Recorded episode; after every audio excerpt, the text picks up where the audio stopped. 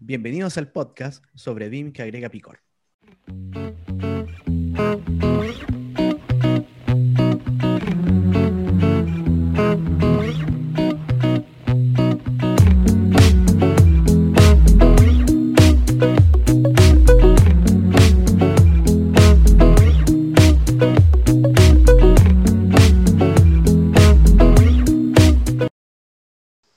Ya chicos, iniciamos entonces. Ya. Bienvenidos al podcast sobre. Ay, me equivoqué. Ah, Hice un zoom, un zoom al, un zoom al zoom.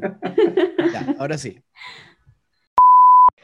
Hola, hola, bienvenidos a BIM con chile y limón, donde pretendemos agregarle ese picor de bueno a la industria, siempre buscando enseñar y resolver dudas sobre BIM y su implementación.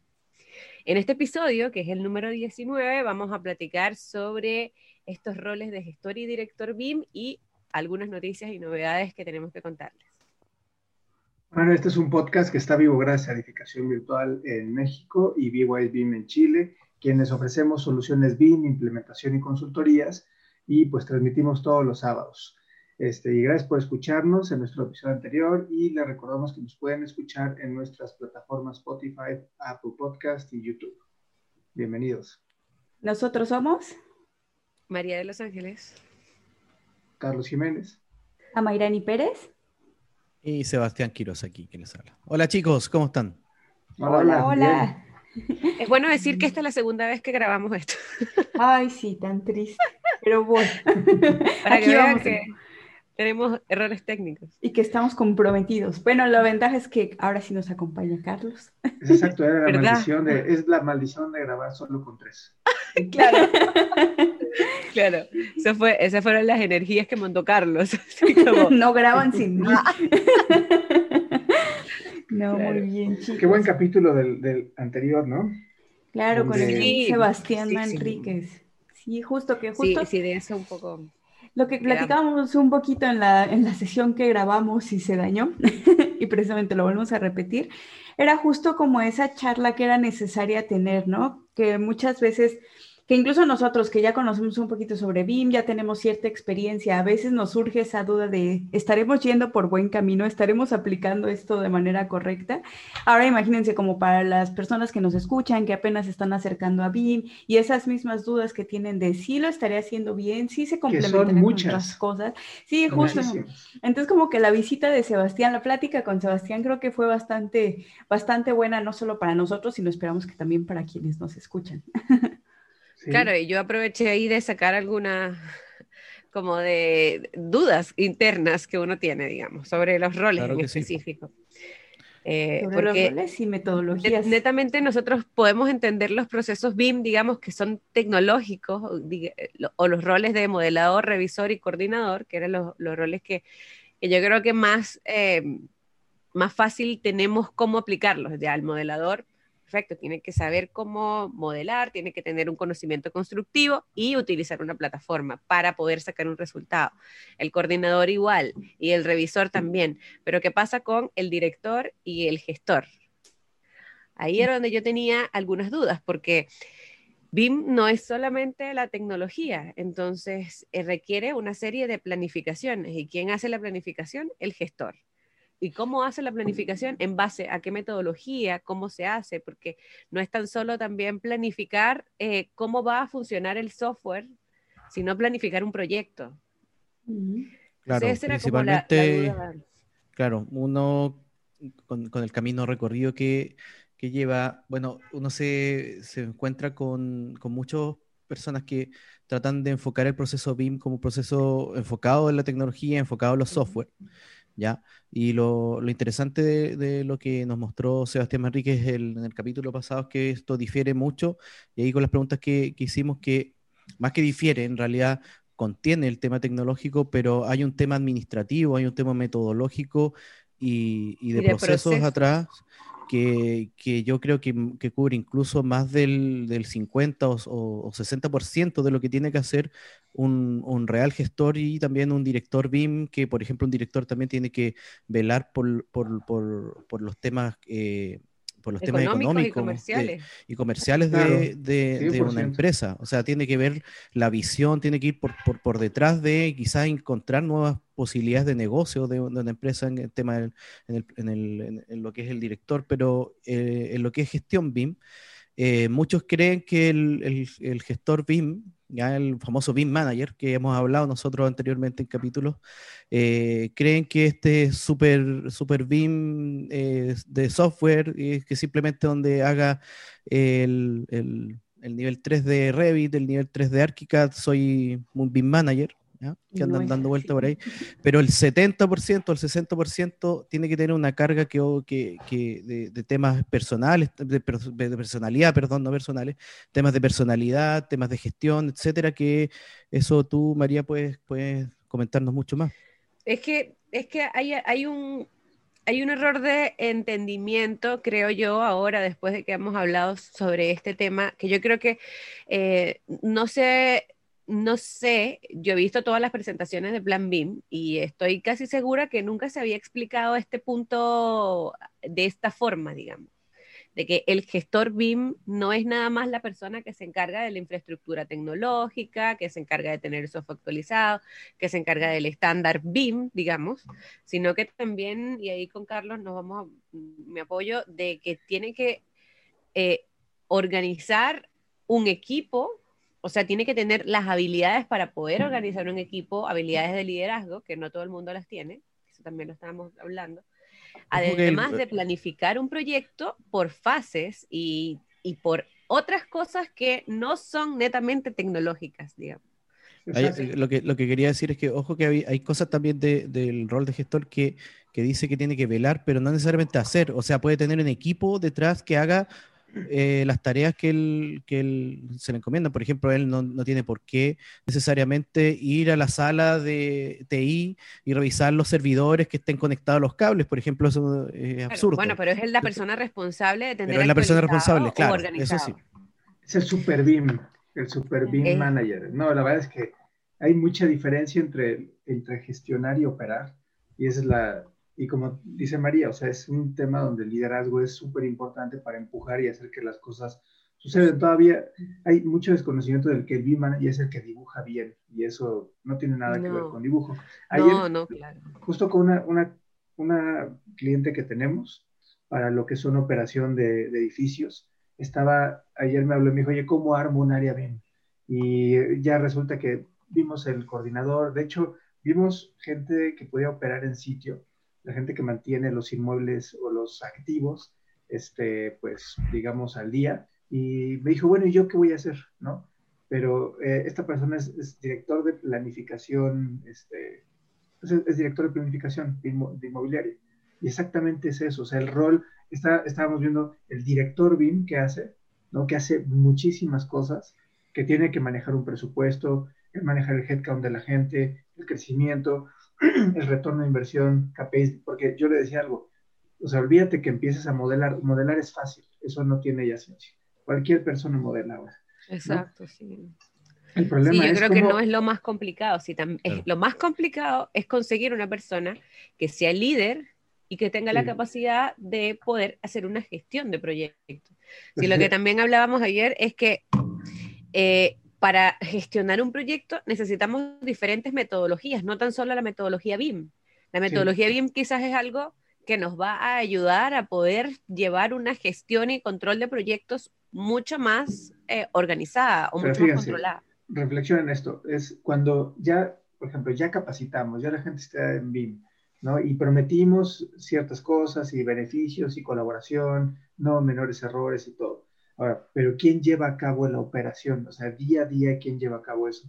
Eso es lo que es complicado, una vez montar, o sea, sostener la operación y decir, por ejemplo, pues la gente aquí en México que estamos llevando o estamos apoyando el cambio de la norma o de la ley de obras públicas con la metodología BIM. Entonces uno de los comentarios es, pues, ¿cómo lo van a operar la cabeza? No sé, el Ministerio de Finanzas, por decirlo en Chile, pero aquí es Hacienda, ¿cómo van a operar y cómo van a eh, asegurar a sus jefes la, transparencia de los ahorros, los beneficios en cuanto a los proyectos de inversión. O sea, hacer eso es lo complicado. Entonces ahí entra el B-Manager y ahí entra el director de... Se quedó pegado. Sí, sí. Pero sí, también entra un poquito como esas otras. No. Ok. Ah, te cortaste un poquito.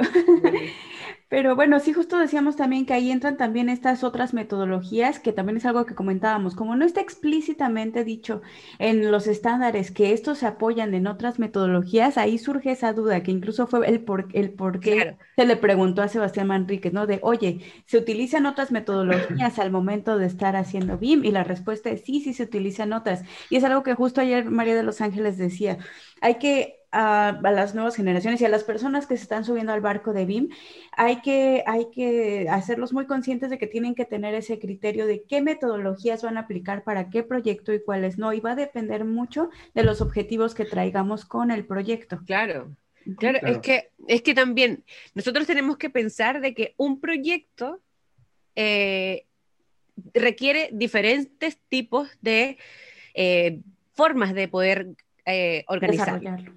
Claro, BIM es una de ellas. Dentro de un proyecto nosotros podemos utilizar muchísimas metodologías. Lo que, se, lo que yo creo que se, se tiende a confundir de que cuando llegó el BIM, entonces se iban a reemplazar absolutamente todas. Yo creo que, y que no hay errores. Que es, claro, de que, ah, bueno, perfecto, yo tengo BIM, entonces voy a trabajar en base a la metodología BIM todo el proyecto. Y ya. Cosa que, que, que, exacto, y cosa que no es así. Entonces, por eso yo creo que empezaron a sacar, o sea, y todo lo que estoy diciendo acá es responsabilidad completamente mía de, de mis conclusiones, eh, que empezaron a sacar este rol de BIM Manager completamente BIM y tecnológico. Cuando el BIM Manager tiene que tener conocimientos de agilidad, tiene que tener conocimientos de Lean, tiene que tener conocimientos del PMI, tiene que conocer muy bien el PMBOK, claro, de gestión de, equipo. Conocer a su equipo, personalidades. Personalidades, claro, sí, sí. y, y tenerla, tenerla, eh, el tener claro de que al cerrar un proyecto tenemos que tener esta reunión de la que también estaba hablando ayer, de, ok, ¿qué, ¿cuáles fueron las falencias de este proyecto y cómo podemos mejorarlo? Exacto, por eso no una persona con un conocimiento de algún software de 60, 120, su certificado en mano, no puede ser un B-Manager. No, no, no, no, puede haber un curso que pertenece, un curso de BIM Manager que pertenezca a una casa de software, porque ya de entrada se va a ver visto por lo que ofrece ese software. Entonces, no es porque... fake. Exactamente, no es porque creamos, a lo mejor puede que lo hagan muy bien, pueden que tengan muy bien sus herramientas, no lo ponemos en duda, pero el hecho de... Pero ese es un experto en un software. Exacto. Lo que le hace falta a esa persona es ahora capacitarse en una gestión de proyectos. Gestión, de proyectos. No, no BIM Manager. Y lo que decíamos también. ¿Qué es gestión de proyectos?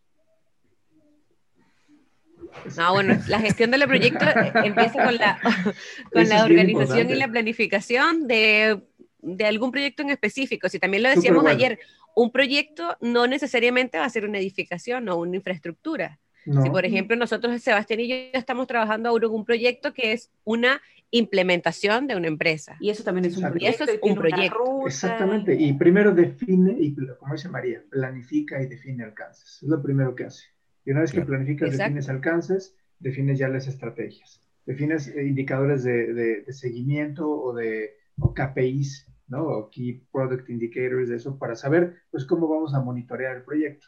Pero si la gente no sabe, y luego armado de equipo, ¿no? Consolidar un equipo. Claro, y que yo creo que también, eh, en base a, todos los conocimientos que esta persona puede eh, ir sacando como habilidades y, y conocimientos varios, digamos, eh, cada uno de los proyectos tiene que tener una mezcla de metodologías, y también era lo que también estábamos eh, eh, hablando ayer, dependiendo de, la variabilidad que tenga el proyecto o de lo que yo entienda con el proyecto respecto a los objetivos, ya yo puedo saber que pues, este proyecto puedo utilizar, no sé, la metodología ágil junto al BIM, que mezclan y su mezcla es muy, muy buena, pero que tampoco es para todos los tipos de proyectos. Entonces yo como gestor BIM tengo que reconocer que este proyecto va a, funcionar mejor con, con por ejemplo, la metodología cascada con BIM. Ah, o no, vamos a mezclar, vamos a hacer ágiles, vamos a meter link eh, y el BIM vamos a utilizarlo como un instrumento, si también podría ser eso. Yo me puedo basar como un proyecto link y puedo utilizar en instrumento el BIM. Exactamente.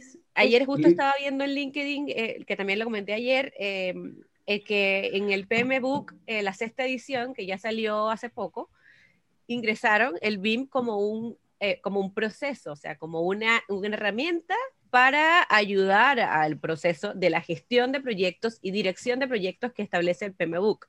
Sí.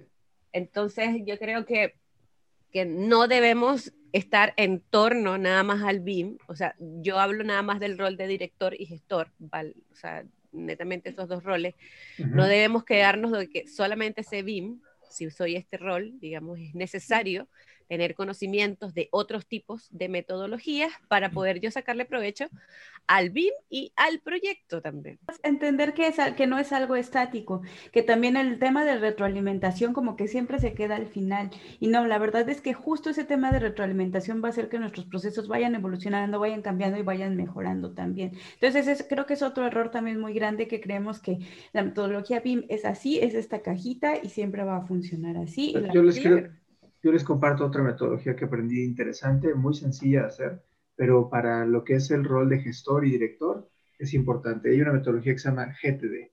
En inglés es Getting Things Done. Y es una metodología que hace, que agiliza eh, procesos. Lo que puede, tiene una metodología donde yo tengo que tener, por ejemplo, vamos a traspolarlo al tema BIM. Yo tengo un montón de actividades. Todas las actividades tienen que hacerse. Hay cosas que se pueden hacer ahorita y hay cosas que se pueden hacer después. No, pero las cosas que se pueden hacer ahorita que no es, no es modelado, por favor, ¿sí? Es, no sé, pedir este, la información o los planes, lago. Crear el plan de ejecución BIM, crear una recolectas, Recolectas información, piensas qué vas a hacer y luego ejecutas. Y eso es una tarea día con día, de tal manera que tienes pendientes ceros. El punto es llegar al pendiente cero ¿Sí? Si lo quieres recolectar todo en tu correo bien, si lo quieres recolectar todo en softwares como BIM Collab, ¿no? que te da toda una lista de elementos que tienes que ejecutar, o sea, pero el punto es que las cosas funcionen y marchen. Recolectas información, digamos que en cada campo o en cada cajita, y luego piensas quién puede hacer la actividad mejor que tú, más barato, y las cosas que tú puedes hacer las activas en ese momento. Y es una tarea de todos los días y ayuda mucho a que las cosas... Y esa es una tarea del gestor. Esa es una tarea de gestor, exactamente. ¿Y eh, se, se, aplica actualmente? Me atrevería a decir que en muy, muy pocos casos quizás se, se podría aplicar. Sí, el, el, punto es que se acumulan. Y por ejemplo, algo que dice Getting Things Done es, pues no te, no, no te, no ocupes tu cerebro con fechas, con recordar cosas, sino ah, un recordatorio, lo agendas. O sea, todo lo que sea recordatorios o cosas que tengas que guardar, pues existen mejores lugares. Que tú y, y, sí, y, y también, bueno, hablamos también un poco, o sea, estoy recordando todo lo que dijimos ayer, que es súper importante. eh, eh, hablamos igual que, por ejemplo, eh, eh, ¿cómo, ¿cómo, lo enseño yo esto? Porque yo enseño primero las metodologías que existen y luego le enseño el BIM como que, como que va en un orden que para ellos saben que tienen todo esto y que luego cuando llega el BIM, ah, perfecto, yo puedo enviar con BIM esto, esto, porque si a los alumnos le, le meto un poco de gestión de proyectos BIM en el inicio, piensan que va a ser el mundo entero. Eso es lo que yo te iba a preguntar ahora, María, con respecto, disculpa a mí, con respecto al, a eso mismo que estabas conversando tú, tenía una pregunta. Eh, ¿Qué crees tú que va primero? Porque, por ejemplo, la gente quiere decir, yo quiero aprender BIM. Ya, pero bueno, ¿qué quieres, qué quieres del BIM? Y, también, eh, ¿qué es primero? Porque si no, la gente se va a empezar a decir, bueno, tengo que aprender BIM, después tengo que aprender Agile, después tengo que aprender no sé qué. O sea, por ejemplo, en, el orden de, cómo lo aprendí yo, yo aprendí BIM primero, pero me di cuenta un poco dentro del el BIM, o sea, como lo vaya conociendo, que necesita una serie de procesos y de metodologías extras. Carlos.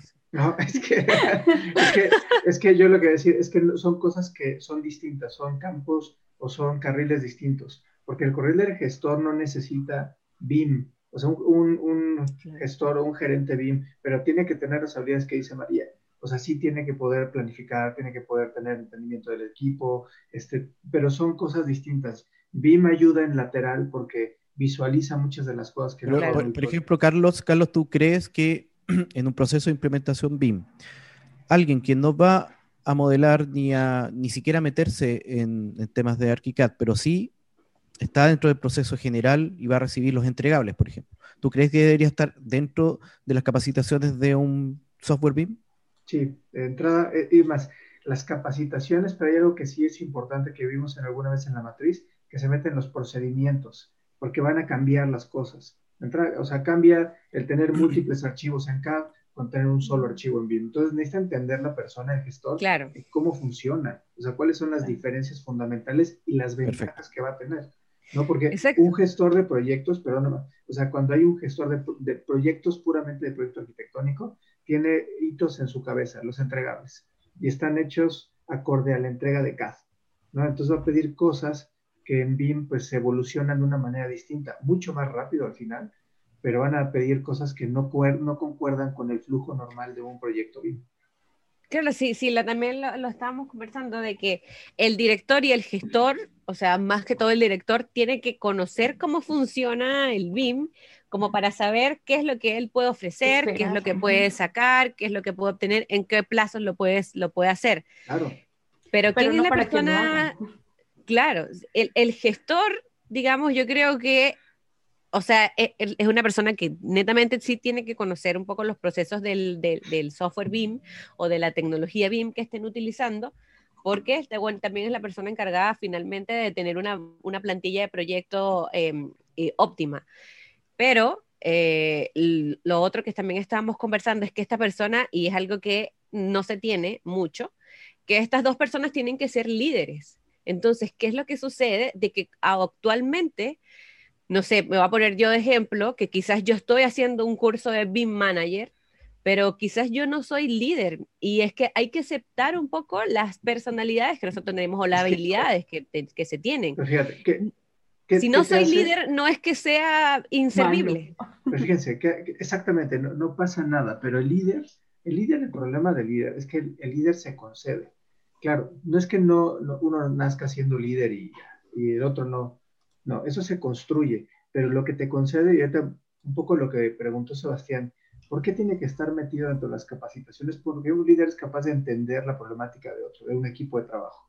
Si no entiendo la problemática del equipo de trabajo, pues ¿qué pienso liderar? O sea, liderar es poder llevar a un equipo a un objetivo específico, pero pues yo tengo que entender qué hace bien para que pueda liderar el equipo. Si no, voy a tener un liderazgo, pues, pues hueco. Terrible claro, y es que ahí es donde empiezan los problemas de proyecto, que BIM no me funciona, ay, que no, esta, no, no, me funciona bien, porque finalmente le, le, echan la culpa a la metodología, a la tecnología, de lo que están usando. O al software también. Equipo, o sea, cuando un equipo completo está no respondiendo como uno esperaría, a lo mejor ni siquiera es problema tal cual del equipo, sino a lo mejor viene desde un tema de liderazgo. Claro, eso, eso, eso, eso iba a decir también porque eh, de pronto hay, cuando, cuando se traslapan los procesos de, de CAD, semi-CAD, semi-BIM, por decirlo así, y BIM, de pronto el gestor, lo que, lo que decía Carlos, que tiene la mentalidad un poco de CAD, los, los chicos aprovechan de esa mentalidad para trabajar más lento, por ejemplo, y decirle, mm. bueno, yo me demoro... Exactamente. Entonces, si un, un, gestor realmente entiende que los procesos pueden ser mucho más rápidos en BIM y entiende que el software puede eh, darle un performance mucho más rápido, bueno, obviamente le decir, oye, tú no me puedes entregar una elevación en, un, en, tres días, o sea, una fachada me la tienes que entregar, me, la puedes entregar en un día menos incluso, porque yo sé que la hace automática. claro, pero si nosotros tenemos a un gestor BIM o a un BIM manager que es líder, que conoce procesos y que conoce al equipo, es muy probable de que el equipo no le vaya a mentir en me voy a, tardar dos semanas en algo que se va a tardar tres días. Depende, es cuestión de, confianza. Es cuestión de conocer, es cuestión de confianza, es cuestión de que el líder conoce cada una de las, eh, de las habilidades que tiene el equipo. Sí, ayer también pusimos el ejemplo de un jefe, un líder que tuvimos nosotros, que no era uno, no un jefe, era un líder, eh, dentro de la empresa que trabajábamos Sebastián y yo, que trabajó con nosotros un año y medio, y ese año y medio nosotros llegamos a ser los la, como la, el país, o sea, en cuanto al reseller, que más vendió a nivel latinoamericano. Y era porque, no era porque antes no había clientes. Y venían los celos de otros países. Claro, exacto. Total. Y, no era porque antes no habían clientes, era porque tenía un equipo. Perdón, y lo otro, lo otro, María, importante, es que él no tenía idea. Él no tenía idea. que hacía el software. Pero si era un gerente comercial, era como, era como un ingeniero comercial que primera vez en su vida que trabajaba con algo relacionado a la arquitectura BIM, pero ¿qué es lo que sucedió? Que conoció al equipo, conoció a todo el equipo y descubrió que rápidamente las habilidades que tenían todos y explotó las habilidades de cada una de las personas. Eso es un gerente, no, no, no, no, es que no meta las manos, pero les voy a decir que el gerente haya podido pasar por alguna de las fases que está pasando su equipo, puede darle un plus, puede otorgarle el, el liderazgo más rápido. Pero no es 100% necesario. claro, no te alcanza la vida, no te alcanza la vida para pasar por todos los que los puestos cuando, cuando tú llevas a que la gente exceda lo que ellos pensaron que podían hacer, ahí es cuando el líder se posiciona. No, o sea, tú sabes pintar, yo no sé pintar, pero yo voy a hacer todo para que tú pintes increíble y tengas un resultado increíble. Y es cuando potencias la, pues, las habilidades de las personas y llegan los resultados. Sí, bueno, y luego que se fue, se nos dimos todos cuenta porque todo bajó. O sea, empezamos como. Te das cuenta quién, cuando la, empresa baja y llega a un nivel de, de, pobreza intelectual, vamos a llamarle, y por ese resultado claro, te das cuenta. Porque ya, es que también ahí fue como que se reemplazó el líder y entonces cada uno, por ejemplo, yo tenía un ritmo de trabajo que, que ya conocía cómo, cómo ir trabajando, pero entonces llegó otro líder y me frenaba. Y entonces ahí era como, ya, perfecto, sabemos que esto, no va a funcionar. Pero sí, es eso, es un poco, y, y, cada una de las personas yo creo que tiene que, que, aceptar eh, eh, para, para, lo que, para lo que es, digamos. O sea, yo, yo como persona, como María de Los Ángeles, arquitecto María de Los Ángeles, yo sé que yo no soy productiva modelando. O sea, yo sé que yo, eh, si me ponen un rol de modelador BIM, yo sé que no voy a dar el 100%. Y, más si me ponen obligada, digamos. Y es una tontería de una persona, de un líder, poner a una persona donde no, exacto. ¿Por qué? Porque lo piensan así. Y es una, se da, ahí es cuando la carencia de líder es súper clara y notoria, porque no llegan los resultados. Exactamente. Eh, por, ejemplo, el tema de gestor y dirección tiene dos, dos connotaciones muy importantes, o sea, para, para mí. Pero una, por ejemplo, para lo que es el director, tiene que tener una visión estratégica. Sin una visión estratégica, o sea, no hay dirección de entrada. Obviamente, tiene, y tiene que tener una organización, digo, un liderazgo en cuanto a la organización. Es decir, no va a ser el líder de los modeladores. Seguramente no. Para eso está el gestor, para eso está un coordinador, pero va a ser el líder de los, de los gerentes, ¿no? Porque va, va a ser un grupo de trabajo dentro de la organización que tenga ese liderazgo. No quiere decir que no permee, pero tampoco el líder o el, director BIM es el, ya saben, el popular de todo mundo, ¿no? el que se lleva con todos, no, es el que conoce qué pasa de arriba abajo, pero sí tiene una capacidad de organización muy importante y una visión estratégica. Claro. entonces, er, un poco para, en resumen, eh, de los resultados del el rol de gestor BIM y director BIM, es una persona que no solamente tiene que saber la tecnología y la metodología BIM, sino que debe empaparse y debe conocer muy, muy bien las otras metodologías. poco más si vas a ser un gestor, que eres un líder, debes conocer la gestión de los equipos, las personalidades de las personas, las habilidades de cada una de las personas. Los hardware también. O sea, claro, o sea, dentro de lo, todo lo que engloba, o sea, dentro de actualmente todo lo que todo el mundo sabe, qué es lo que hace un gestor BIM, hay que agregarle... Eh, más, más las, normativas.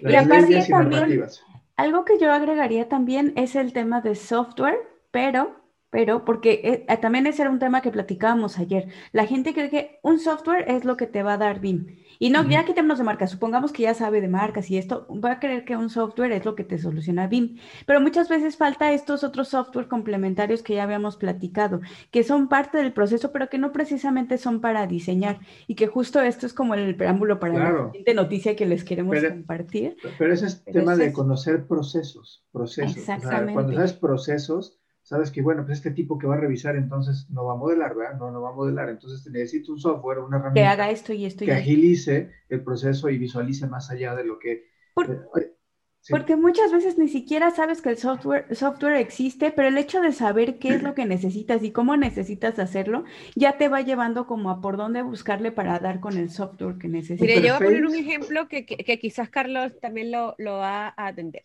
Por ejemplo, el PMBOK da procesos. Dice qué es lo que tenemos que ir haciendo en cada uno de los procesos.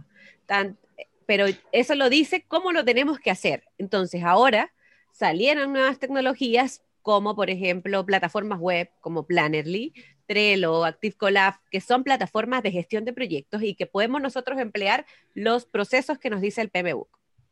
Eso es algo que eh, eh, llevándolo, digamos, si lo llevamos al BIM, es lo mismo. BIM te dice procesos. Aparecieron tecnologías que te van a ayudar a hacer esos procesos de una manera un poco ordenada y más rápida, digamos, y visual quizás.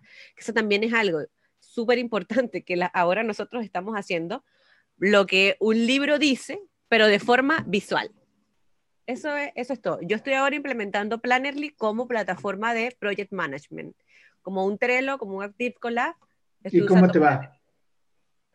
Mira, yo creo que no había descubierto, descubierto si se dice así, sí. Eh, que Plannerly podía hacer esto.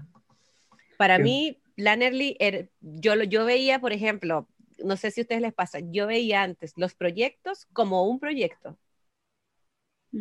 Y no, el proyecto puede ser cualquier cosa que tú, puede ser un departamento y dentro de ese departamento puede estar una serie de personas que tienen diferentes em, roles, digamos. Luego en los alcances, yo pensé que en el alcance era netamente eh, eh, los hitos y las entidades que tú programabas para un proyecto. Pero yo ahora... Se pueden transformar en proyectos, por ejemplo. Se pueden transformar en proyectos y los hitos se pueden transformar en entregas, pero no, pero no entregas, digamos, sino, por ejemplo, no sé si ahora ustedes saben que dentro de los hitos de Plannerly se pueden hacer grupos. Entonces yo puedo tener grupo 1, todos los hitos de un proyecto, grupo 2, todos los hitos de otro proyecto. Y en, el alcance o en, los, en, los, en, las entidades, que donde uno colocaba las entidades, puedo colocar procesos.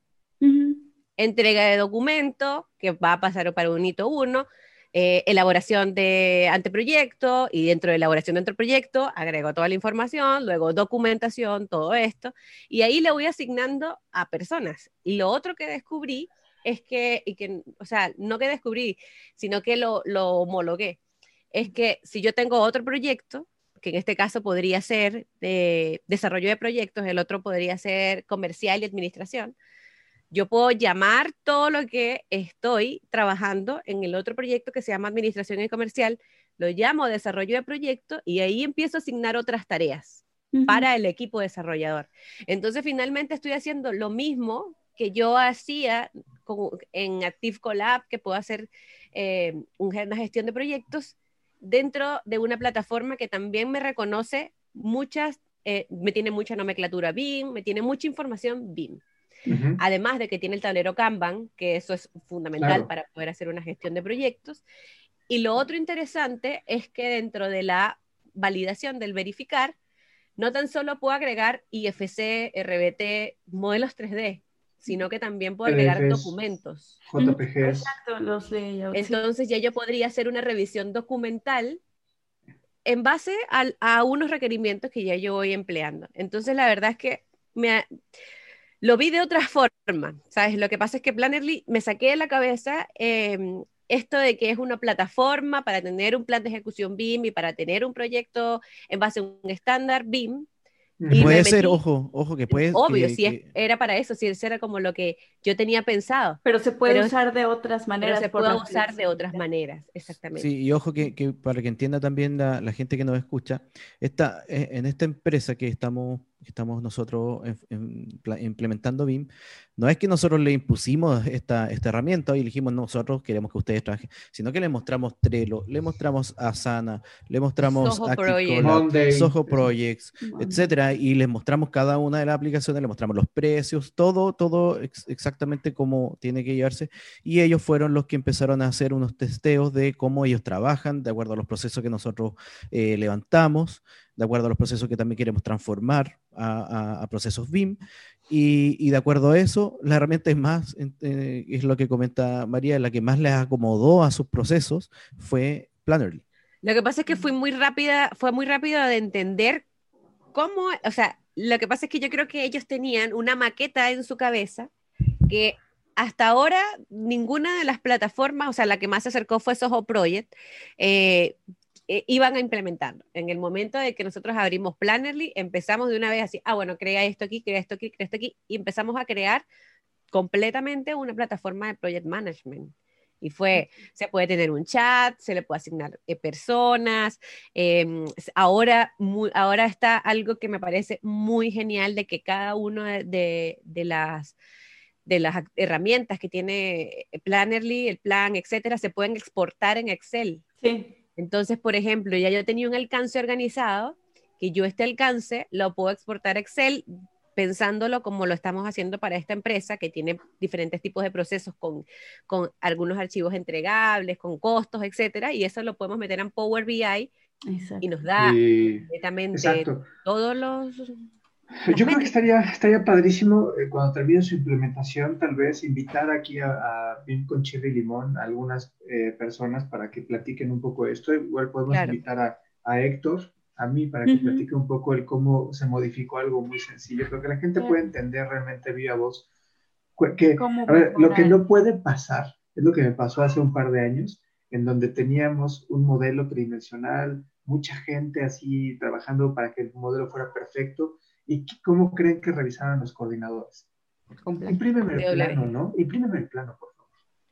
o sea, y, matabas toda la esencia de hacerlo 3D.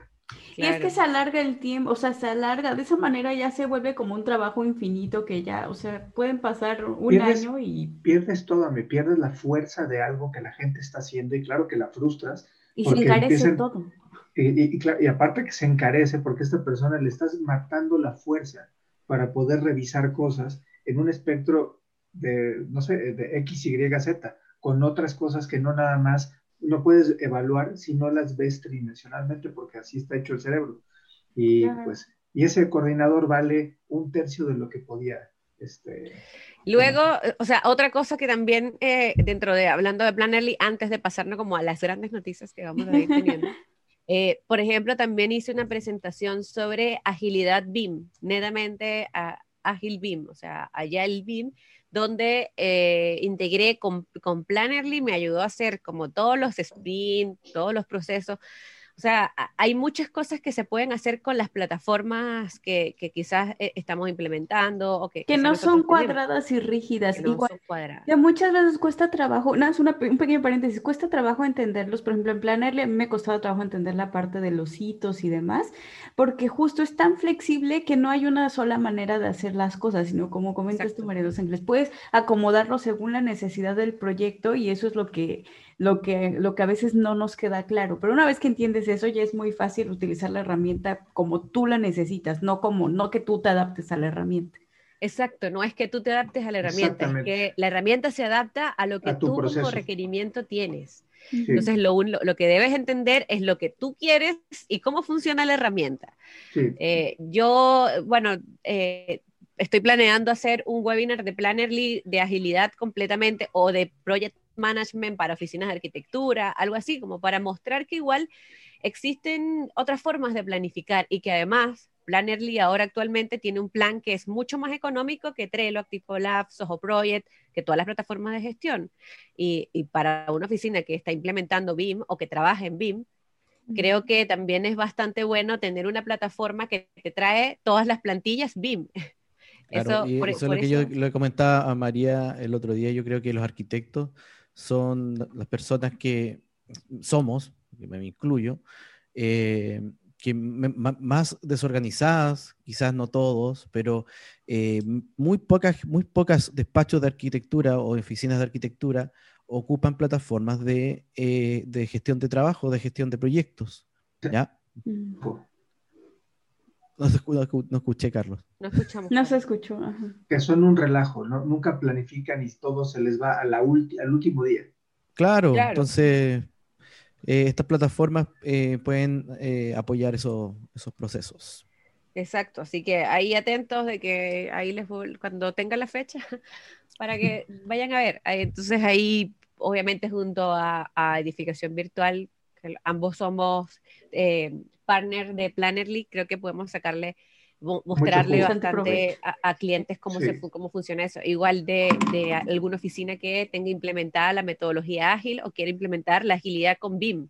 Existen muchos, muchos proceesos. Yo la verdad es que la, metodología ágil funcionaría muy bien para despachos medianos, funciona para todos, pero para despachos medianos donde son, son multitask, todo mundo hace todo de varios proyectos, Entonces, este, funcionaría muy bien una vista en Kanban, cómo va, van pasando las actividades de un lado a otro, ¿no? De, a mí me tocó, cuando implementé la metodología de, de Project Management, este, pues fue una, una metodología compleja y veníamos de varios fracasos con metodologías súper cerradas, complicadas, ¿no? De muchos niveles de control, así, se lo paso a mí para que me autorice a hacer la tarea.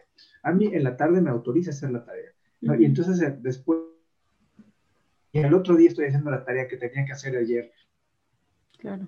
Son cosas muy tontas y la gente de repente no sabe. Se desespera por eso, sí, ya lo. Es que, es que yo creo que también, ah, bueno, otra vez yéndonos a Plannerly, eh, Plannerly te da como esa esa, esa amabilidad de poder eh, tener un calendario y poder, eh, eh, no sé, organizar por día, por ejemplo, para, para hacer el daily. O sea, yo puedo tener por día mi tablero Kanban, mi equipo, la mira que ya veo lo que tú vas a hacer hoy, lo que, lo que hiciste ayer, qué te falta, qué necesitas. Entonces, se puede como ir filtrando, que antes uno lo hacía, pero con post-it, digamos, pegados a la pared, así como que o con herramientas súper complejas, ¿no? Que nada más veía una sola persona y que no, nadie más tiene acceso a eso. Y fíjense, y pasaba algo, que la gente, o sea, sí, herramientas como Project y todo son, son buenas para hacer proyectos generales, pero cuando... Siguen siendo muy rígidas. Son muy rígidas y no dicen la realidad, porque la gente nada más juega el indicador.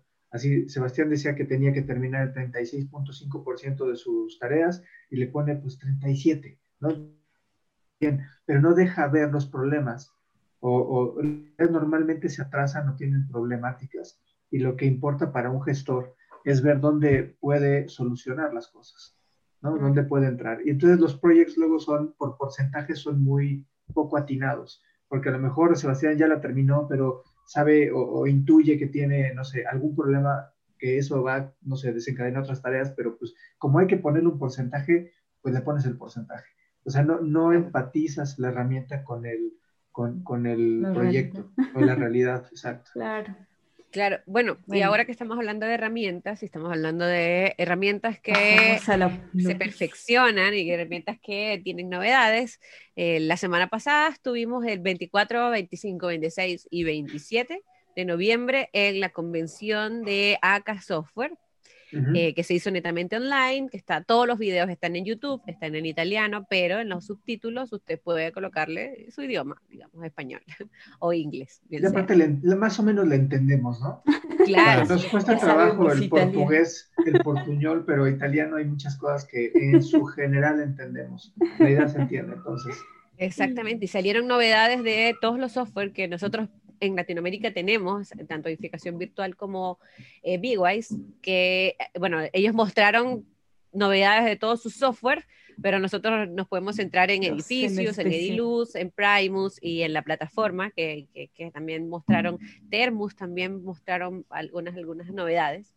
Bueno, dentro de edificios ya está la versión eléctrica de MEP, entonces ya efectivamente tiene las tres eh, siglas. Especialidades, claro las tres especialidades inmersas. Y súper, súper excelente. Yo creo que, que, la verdad es que me, me, gusta que una plataforma tenga novedades significativas. Claro, que realmente escuchen a la gente y te den lo que necesita el común para que la herramienta soporte yo, toda la necesidad. yo, yo creo que, que Edificius MEP se va a plantear como la herramienta para los especialistas, porque primero que nada es muy fácil, es muy fácil. Da, eh, entrega las herramientas que se necesitan para lo que ellos necesitan, que es simplemente diseñar su modelo BIM para mm, acoplarse a los procesos BIM. Em, eh, también, eh, bueno, genera documentación, que es lo que ellos necesitan. Pero lo principal, que es lo que, lo que comentaba anteriormente en, nuestro podcast errado. En nuestro podcast que, se cayó Claro, es que eh, siempre, siempre se dice, o, los especialistas comentan que toman el trozo más pequeño quizás de la torta que se reparte dentro del proceso de diseño y construcción del, que son los especialistas, ¿ya?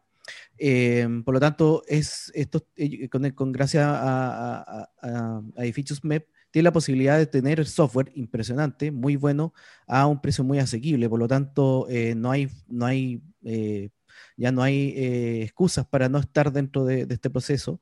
Eh, y de las de, de las herramientas MEP que yo por lo menos he probado, yo creo que Edificios es la más fácil de utilizar, es, la más fácil por lejos. y además es la más económica. Y es la más completa, si tiene... Esa, no, tiene duda, María. Perdón, esta no tiene duda. No hay una más económica. Económica y completa. Económica completa, BIM. BIM. Ahora en el webinar que tengamos, que tenemos el 15 de diciembre. 14. 14, de diciembre. 14 de diciembre, pues vamos a estar mostrando la parte de MEP este, claro, ahí igual vamos a dejar el link aquí abajo como para que se registren y vamos a enviar un mailing también como para que las personas que nos han escrito por correo, oye, hablando de, de personas que nos han escrito, eh, de una universidad acá me escribieron, o sea, no me escribieron a mí, le escribieron a ACA porque querían licencias y nos contactaron a nosotros, como que nos, nos escribieron a nosotros. Y me dijeron así como, wow, no pensé que ustedes nos iban a responder. Yo siempre veo BIM con chile y limón, así como que me han cambiado la mente. Y yo, wow, qué, bonito. Estamos con... y, y, y, me, parece, me parece genial de que esta persona que se llama, tiene como un nombre con G, Gese, algo así, eh, la verdad es que el cambio de la mente que para él, que me explicó un poco que le hicimos, es que él estaba encerrado dentro de una misma plataforma, como que siempre estaba trabajando en base a la misma, daba clases de la misma y todo, y ahora se interesó como en conocer otras plataformas, en, en entender que existen otras soluciones y que también siendo profesor, el bien para los alumnos de tener conocimientos en otras plataformas.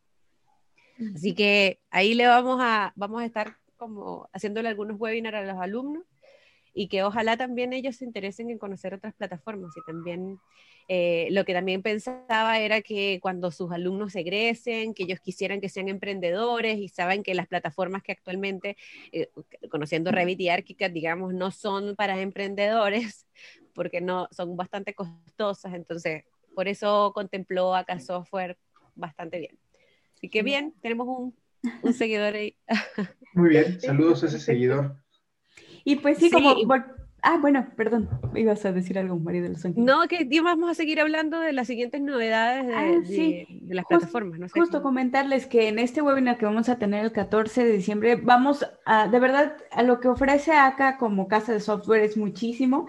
No creo que alcancemos a tocar todos los puntos, pero sí queremos mostrarle como los más importantes, sobre todo si este, se están empezando a acercar al mundo BIM o si ya están dentro del mundo BIM, pero quieren una herramienta un poquito más potente, vamos a estar tocando varios puntos interesantes que hace la plataforma y cómo es que se complementa con, con estas otras herramientas extras, además de edificios. Pero es impresionante lo que trae el, el USB. Sí, todo el bundle que trae.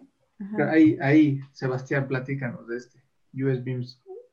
Ah, bueno, Ayer vimos el video. IFC Server. No, no, es, sí, es impresionante, ¿cómo decirlo? La gente de acá ya, ya no quiere, entonces nos entrega las novedades antes porque están muy emocionados con, haber ganado el premio de la Building Smart. Por lo tanto, nos enviaron un mail ahí, nosotros subimos mucho antes el tema de, lo, que, lo que le mostraron dentro de la convención acá. Y la verdad es que impresionante lo que, lo que están tramando estos chicos de acá, que por ahora es, es un es un, es un proceso, están en proceso, ya el, el USB IFC server, ya que dentro de lo que mostraron y que se, y que se está siguiendo, está siguiendo un proceso de crecimiento, de, de, consolidación de esta tremenda plataforma, eh, una de las cosas más impresionantes es que podemos trabajar de forma el, el IFC, el modelo IFC, trabajarlo de forma bidireccional, independiente de la plataforma. datos e información geométrica. Sí, por favor. Tramite datos e información geométrica. Pero lo, interesante es que eh, podemos trabajar con, otras plataformas dentro del entorno de USB Platform de ACA. Incluso si eres usuario Revit o ArchiCAD, no sé, eh, se conecta por medio de API y podemos trabajar en un entorno colaborativo eh, vía formato IFC. o sea, déjame entender una cosa importante. O sea, yo puedo tener mi USB AFC server y poder trabajar con otros proyectos en, que están trabajados uno en ArchiCAD y otro en Revit. Pero la diferencia Igual es algo, hay algo que tener importante. Esto está dentro de la plataforma USB Platform. que la plataforma tiene un browser, es un comandante environment, tiene un editor, tiene un revisor, tiene uno de códigos y ahora tiene el IFC server, que como a, otra. A donde voy es el costo de la herramienta, o sea, el beneficio, el costo-beneficio que tiene la herramienta contra similares para poder hacer exactamente la, pues la, la colaboración o la coordinación de varios modelos. ¿no? Claro. Y yo creo que es un avance a la, eh, va a aportar, digamos, un, un avance a cómo, al estándar OpenBeam, digamos, o cómo se trabaja eh, el OpenBeam en los proyectos, digamos. Y antes, ¿cuál era, cuál era la problemática, antes de, explicar el video, cuál es la problemática actual?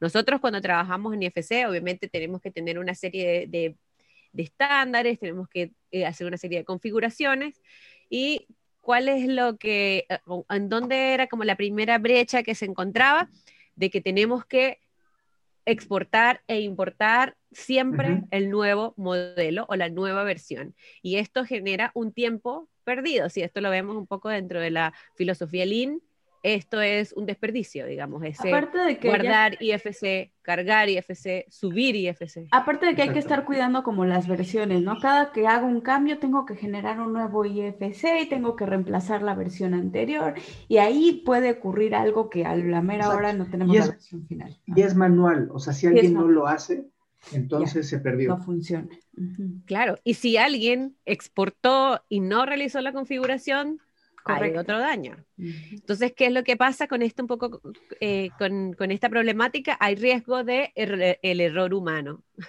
uh -huh. que eh, poco a poco yo creo que se están saliendo, están saliendo nuevas tecnologías o procesos que están tratando de que el error humano se vaya eh, eliminando. Claro. Okay. Y aquí está, un poco el, aquí está un poco el concepto de lo, de lo que ustedes están conversando, que claro, este es el proceso como, como actual que propone y que, es, y que va a seguir quizás, pero esto es lo que, lo que, está lo que propone la Building Smart con el famoso modelo de referencia, ya en el cual yo exporto un IFC, uh -huh. se modifica, exporto la, la, la, versión modificada y así estamos iterando un modelo IFC, ya en, en, entre lo que es exportación, importación, exportación, importación, etcétera. Así es como se está trabajando en este momento. Lo que propone acá software con el USB es, es pasar a un, un, servidor basado en IFC, eh, basado también en API, donde se conecten a un servidor que está abierto a las API, ¿ya? que para que la gente no, no para que no, sepan que es API no, sepan, claro, es simplemente para dejarlo como en términos simples, es simplemente una puerta abierta para poder conectar una plataforma con este servidor, ¿ya?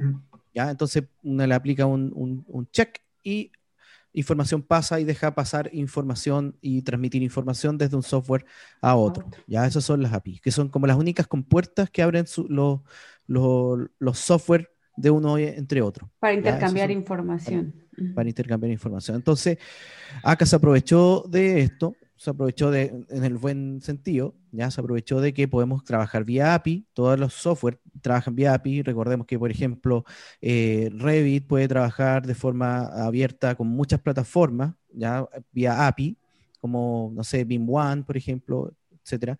Eh, también, por ejemplo, ArchiCAD con Twinmotion, etcétera. Mm. Eso, eso son integraciones o Grasshopper, etcétera. Bueno, aquí es lo mismo, pero en un servidor en vivo que es el IFC Server en donde qué podemos ir realizando para no aburrirlos tanto. Principalmente lo que podemos hacer, por ejemplo, es exportar un modelo desde Revit, importarlo dentro del USB Platform, ¿ya?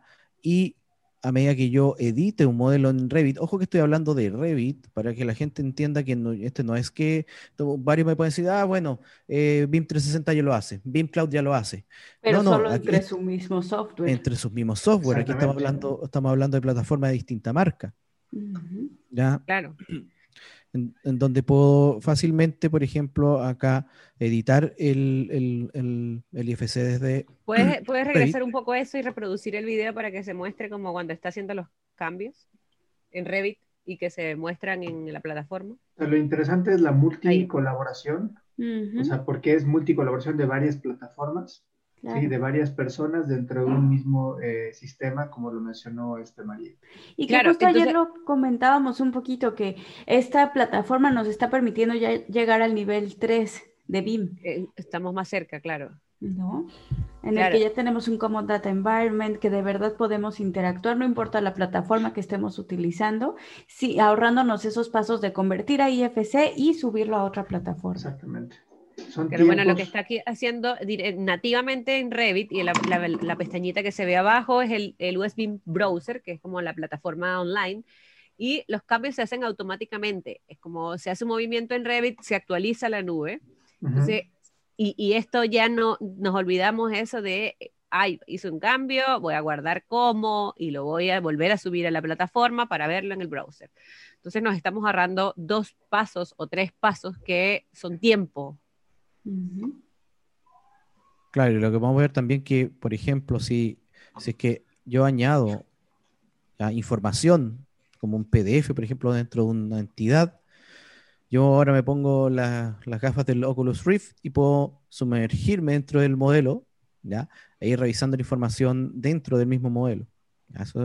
esto para gente no BIM, por decirlo así, que no, necesariamente ocupan software BIM, es impresionante. Ya es lo más fácil para poder navegar un, modelo, un modelo BIM. Sí, claro, donde no solo ves la información geométrica, materiales, sino ya puedes ver incluso fichas técnicas, eh, volumetría, otro tipo de información que, que, perdón, pero en planos o en renders no puedes ver. Sí, la verdad es que es, una, es un paso distinto, o sea, es una filosofía de, de colaboración Open BIM, que muchas, o sea, muchas plataformas dicen soy Open BIM, pero no, son nada más colaborativas entre ellas, entre sus mismas marcas pero esto abre la puerta a que el estándar internacional, ¿no? O sea, todo lo que es OpenBeam junto con IFC pueda, pueda manejarse de una manera, aparte, muy económica. Y, bueno, y si, bueno, las personas que no nos están viendo acá, está dentro del browser integradas nubes de puntos, infraestructura, hay un puente, hay un tren, hay muchísimos elementos, o sea, hay fotogrametrías, hay, etcétera. Hay muchísima información acá. Y lo bueno es que todo esto que está acá son entidades, no es que yo estoy colocando una referencia volumétrica, sino que realmente es una entidad la que, la que está cargada acá. Eh, y tiene muchísimo, eh, eh, la verdad es que esto da para poder hacer muchísimas cosas. Si te dan cuenta, ahí se selecciona una entidad en específico y luego un poco, si lo adelantamos un poco para, para ir avanzando, se puede editar, no tan solo en la geometría, digamos, y eso, eso también es súper importante. Podemos obviamente hacer mover y reemplazar cualquier tipo de elementos que nosotros queremos, pero lo más importante y lo que yo considero que puede ser mejor es la información. O sea, en el dado caso de que tengamos, tengamos algún proyecto que esté eh, dentro de nuestra nube y que nosotros seamos los gestores, digamos, o revisores que estamos viendo que hace falta algún tipo de información, a esa entidad se le puede cargar todo tipo de datos extra como parámetros o PSET o propiedades, etcétera, que van a estar dentro de ese mismo modelo IFC que está en esa misma nube. Entonces, todo lo que estamos trabajando, no estamos haciéndolo de forma segregada, sino que lo estamos haciendo conectados toda la nube. Y yo creo que eso también da, eh, da muchísima seguridad a que lo que estamos trabajando realmente es lo que está dentro de la, dentro de la nube y de lo, dentro de lo que nosotros tenemos que entregar.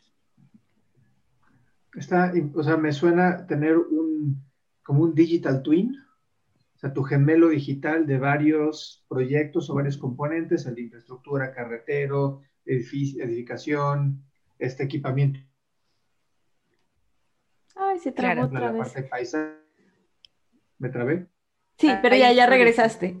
Ya regresé, perdón. Ya sí contempla el tema de paisajismo y toda la parte de equipamiento urbano que otras, e incluso, no lo hacen e incluso la operación, como estamos viendo justo aquí, ya te podemos tener nuestro equipo, lo que comentábamos, nuestro equipo, nuestro mobiliario, y si nosotros lo tenemos bien identificado, incluso podemos saber en tiempo real en dónde está ese equipo, cómo está funcionando y demás. O sea, es realmente algo. Y si se hace algún movimiento también, si necesita reemplazo, esto todo tiene un código QR con la, la inteligencia de las cosas o el Internet de las cosas. Que todo está conectado, digamos, al mismo modelo. O sea, yo creo que la verdad, y, que esto que está, ustedes están viendo no es algo que eh, va a, digamos, a pasar por arriba de la Building Smart. Sí, totalmente esto está avalado por la Building Smart, ganó un premio de la Building Smart, así que realmente es algo que está muy, muy conectado, sí, realmente a lo que es el Open BIM. Claro, son acá, Ay, perdón, justo acá se está em, esmerando mucho en pegarse mucho a lo que se establece en la Building Smart y realmente ninguna casa de software está, está teniendo ese acercamiento tanto como, como acá. y que yo creo que tampoco le dan la importancia máxima a lo que es el OpenBeam. Si, cada, si también es cierto, cada una de las casas de software eh, busca que todos los clientes se vayan a ellos, digamos. Entonces, ¿para qué vamos a trabajar en OpenBeam eh, si quiero más clientes? Entonces, me, parece tan buena la visión eh, que tiene acá de poder que, de, que no me importa de qué, de qué cliente estamos hablando, lo que me importa es la, eh, el, el modelo y que esté conectado y que todos podamos trabajar en el OpenBeam. Sí, sí, nuestra misión es desarrollar nuevas tecnologías con la utilización de OpenBeam con USB y FC Server hemos alcanzado eh, resultados únicos en el mundo, ¿ya? que nunca se han visto, incluso con la utilización de formatos propietarios. Pues entonces ellos lo que están buscando es el bien común, no tanto como que todo se quede dentro de la marca, sino este bien común que se está buscando, ¿no? Que si estoy trabajando en otras plataformas, pueda interactuar con lo que se está haciendo dentro de ACA, por ejemplo. Claro, pero si yo fuera a escoger una, pues que me da todo esto, vería el precio, el costo-beneficio y la verdad es que sería para mí muy fácil la elección. imagínate que tú eres, o sea, no imagínate, si tú que nos estás escuchando tienes una empresa donde tienen muchos eh, cambios en cuanto al modelo IFC y justamente estás en un proyecto que están trabajando OpenBeam y que tienes esa, problemática actualmente de que tengo que hacer los cambios dentro de mi software autor, exportar a IFC con todos los parámetros y configuraciones, subirlo a un Command Data Environment, esperar que lo revisen, esperar que me suban el BCF, volver a cargar el BCF en mi, en mi software autor. Te estás ahorrando actualmente como cinco procesos que son tiempo y dedicación y mucha concentración en tener ese, ese modelo realmente exportado de forma correcta, pasando controles de calidad. Aquí netamente vamos de el software autor a la nube, del software autor a la nube y viceversa, digamos. Entonces, el ahorro de tiempo y que también, digamos, que el Command Data Environment que actualmente se puede usar, por ejemplo, BIM 360, es bastante costoso. Eh, entonces, yo creo que es para pensar un poco eh, cómo estamos trabajando ahora y todas las tecnologías nuevas que se vienen, ¿sí? O sea, dejemos de pensar de forma cerrada. Y pensando también de que la mayoría de las personas, tanto en Chile como en México, eh, que, que son nuestro público más cercano, trabaja en Revit. Entonces, aquí, aquí no, no es que, ay, no, no puedo trabajar en Revit. El primer software con el que está trabajando con API abierta es con Revit está en proceso para ArchiCAD y en proceso para otro software, pero ya está disponible para Revit. Exacto, que es el más utilizado, ¿no? Que es el más utilizado. Entonces, si tú necesitas más información sobre esto, también vamos a nuestros contactos acá, tanto en México como en Chile. Otra cosa también que tiene dentro de las novedades de Edificius es que va a poder abrir archivos Revit, por si acaso, también. Así que no hay excusas. No hay excusas. Pero claro, la diferencia, les digo, me regreso de nuevo, la diferencia en costo es mucho. Y lo menciono porque eh, tiene que ser asequible para la gente. Hoy faltan muchísimos despachos de arquitectura, ingenierías que se migran a una plataforma BIM. ¿Por qué? Porque es mucho más este, rentable para los, las oficinas porque cuesta menos trabajo colaborar con especialidades, todo lo que ya hemos hablado aquí en BIM, pero el primer pero es el costo. Es que no, es que eso es para despachos grandes, es que no es, es muy caro, ¿no? El aprendizaje, hoy el aprendizaje es gratis en esta, eh, con ACA, el soporte también es gratis con ACA, entonces ya no hay realmente un, una objeción. Y ahora que vemos que la, la colaboración con Revit, con algunas eh, otros software. Grasshopper ahora también. Grasshopper, ajá. El Se viene. perfecto, este, el, real-time rendering y todo. O sea, no hay excusa, solamente hay que cambiar. Y bueno, en México, fue comentar algo en México, se está trabajando ya la norma, ya está, ya está cambiando, ya está avanzando. En Chile, pues ya tiene que un año y medio de haberse oficializado o más. Sí, más o menos, ¿no? Pero en México ya, ya se están dando los pasos, apunta el 2021 para esto. Justamente, y creo que tener esta herramienta, ya saber que existe y demás, creo que va a ser algo muy bueno también para poder poco a poco ir alcanzando como los elementos que se quieren. Y en las bases, lo que se ha platicado con gobierno y todo, es que va a ser tema abierto, o sea, una implementación de tema abierto, que exista el IFC, que exista el BCF, que existan plataformas que integran esta, este, este cambio hacia BIM y no una plataforma cerrada. Y eso se está trabajando desde claro. lo cual es muy bueno.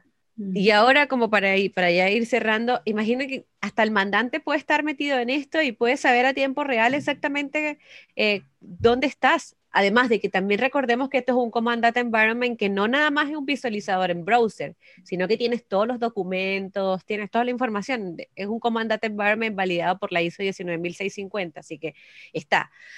Y para ir cerrando, si estás dentro del proceso de implementación o tu oficina quiere pasarse al BIM, o tu empresa o tu colegio quiere pasarse al BIM, también nos puedes contactar porque tenemos un gran proyecto que se llama BIM Member. Eh, y ahí próximamente vamos a estar publicando la página web en colaboración México y Chile de una implementación a tu ritmo, una implementación a tus tiempos, una implementación a tu costo también, a tu equipo y llevada por ti. Así que... Smart eh, Implementation. Smart Implementation. Smart Implementation, claro, total. Muy bien. Y bueno, ahí también, ahí también nos puedes contactar por eso. Justo, y también recordarles, pues una, una vez más, eh, que el 14 de diciembre vamos a estar teniendo un webinar donde vamos a explorar un poco lo que nos ofrece ACA con algunos de sus software, principalmente con edificios. Entonces, no se lo pierdan, vamos a estar publicando en nuestras redes de edificación virtual, de BWise y en la, en la plataforma de BIM con Chile y Limón. Eh, justo cuando las fechas, el horario, eh, la hoja de registro para que nos acompañen. Exacto. Ahí todo se lo vamos a mandar por correo en una confirmación. Para, para, que sepan, modelado desde CAD, fácil. Vamos a ver cosas muy, muy rápidas, como puedes levantar un CAD. Bueno, si no tienes un CAD y quieres eh, iniciar rápido, bueno, también lo vamos a hacer. Renderizado, conexión con SketchUp, conexión con Blender Beam, las bibliotecas que tienen. Eh, cómo compartir con los clientes. Y cómo compartir con los clientes, etcétera. Vamos a revisar muchas cosas que trae acá software, en especial con edificios. Así, que eso, chicos.